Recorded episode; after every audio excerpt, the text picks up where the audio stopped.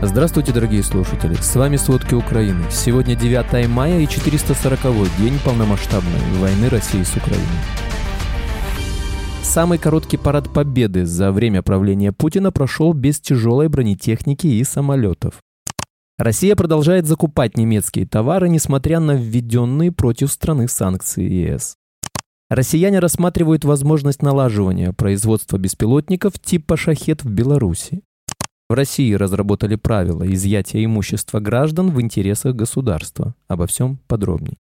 Самый короткий парад Победы за время правления Путина прошел без тяжелой бронетехники и самолетов. Парад Победы 2023 в Москве стал одним из самых скромных и коротких 45 минут за все время правления Владимира Путина. Впервые за 16 лет мероприятие, призванное продемонстрировать военную мощь Кремля, прошло без тяжелой бронетехники и самолетов. Количество техники сократилось в 4 раза. На Красной площади был лишь один танк, музейный Т-34 времен Второй мировой войны. Он проехал перед трибунами, где расположились Путин, шесть глав стран бывшего СССР и пожилые люди, одетые в военную форму. За год войны армия потеряла больше 10 тысяч единиц техники, в том числе почти 2 тысячи танков. Потери ВКС за время вторжения в Украину составили 79 самолетов и 81 вертолет. Вместо традиционных колонн танков по Красной площади проехали пусковые установки стратегического ракетного комплекса «Ярс», системы ПВО С-400 «Триумф», оперативно-тактического ракетного комплекса «Искандер-М», бронеавтомобили.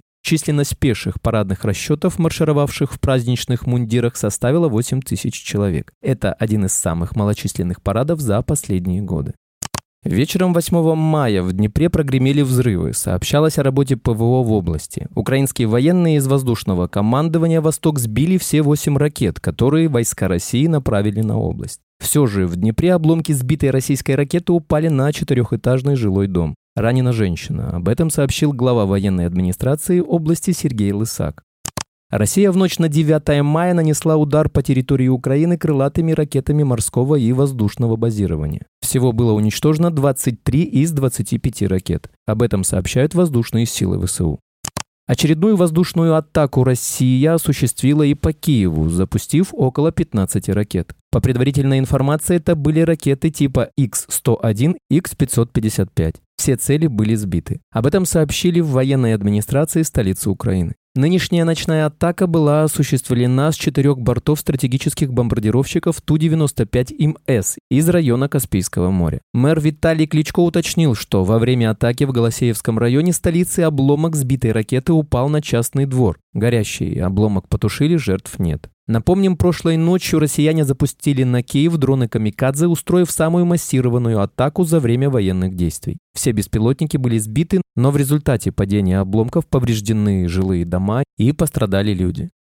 С начала полномасштабного вторжения в Украину Россия потеряла 195 620 военнослужащих. За последние сутки было уничтожено еще 650 россиян. Напомним, как отметили в Американском центре стратегических и международных исследований, за год полномасштабной войны потери России превысили ее суммарные потери во всех вооруженных конфликтах, в которых участвовали советская и российская армия с 1945 года.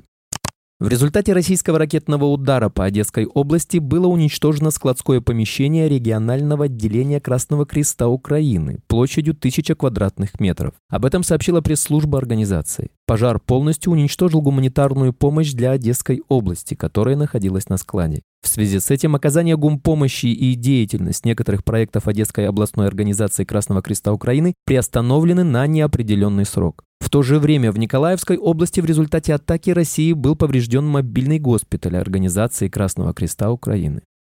Соединенные Штаты вскоре предоставят Украине новый пакет военной помощи в размере 1,2 миллиарда долларов для усиления противовоздушной обороны. Согласно данным источников, пакет включает в себя беспилотники, артиллерийские снаряды и ракеты для систем ПВО. По словам официальных лиц, в него также войдут артиллерия, ракеты, спутниковые снимки и финансирование текущего обслуживания и запасных частей разной техники. При этом, как отмечают американские чиновники, учитывая этот пакет с начала полномасштабного российского вторжения США, уже предоставили Украине военную помощь почти на 37 миллиардов долларов. Новый пакет помощи от США станет уже 38-м по счету. Помощь будет предоставлена в рамках инициативы содействия безопасности Украины, которая предусматривает финансирование оружия в перспективе месяцев или лет, чтобы обеспечить будущие потребности Украины в сфере безопасности.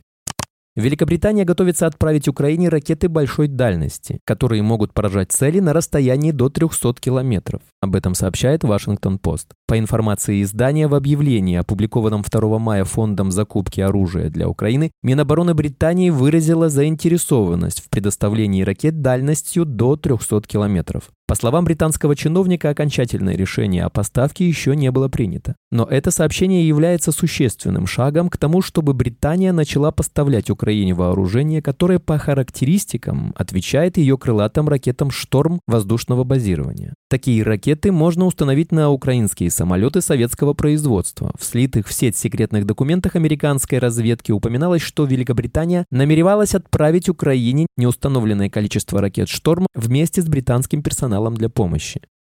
Россия продолжает закупать немецкие товары, несмотря на введенные против страны санкции ЕС. Об этом вчера сообщил портал Bild. Для поставок товаров из Германии власти России могут использовать так называемый параллельный импорт из стран СНГ. Так, по данным Федерального статистического ведомства ФРГ, за прошлый год импорт немецких товаров в Казахстан, Армению и Грузию удвоился. Поставки в Таджикистан выросли на 150%, в Беларусь на 77%, а в Кыргызстан сразу на 994%. В частности, существенно увеличился импорт отдельных групп товаров – автомобилей, автозапчастей, химической продукции, электрооборудования, металлопродукции, одежды. Напомним, в скором времени ЕС планирует принять 11-й пакет санкций против России. По данным СМИ, власти Евросоюза, среди прочего, хотят ограничить экспорт в страны, считающиеся причастными к обходу торговых ограничений России в рамках новых санкций против Москвы.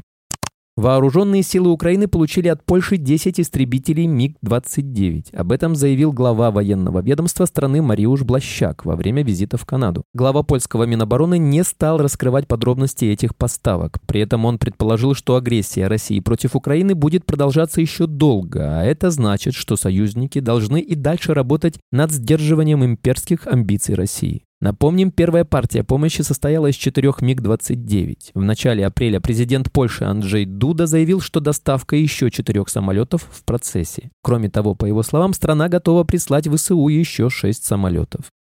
Государственный совет по обороне Литвы поддержал планы по расширению состава вооруженных сил страны. Литва намерена до 2030 года создать отдельную пехотную дивизию. Союзники по НАТО уже поддержали эту идею и пообещали выделять создаваемой дивизии определенное вооружение до тех пор, пока Литва не приобретет свое.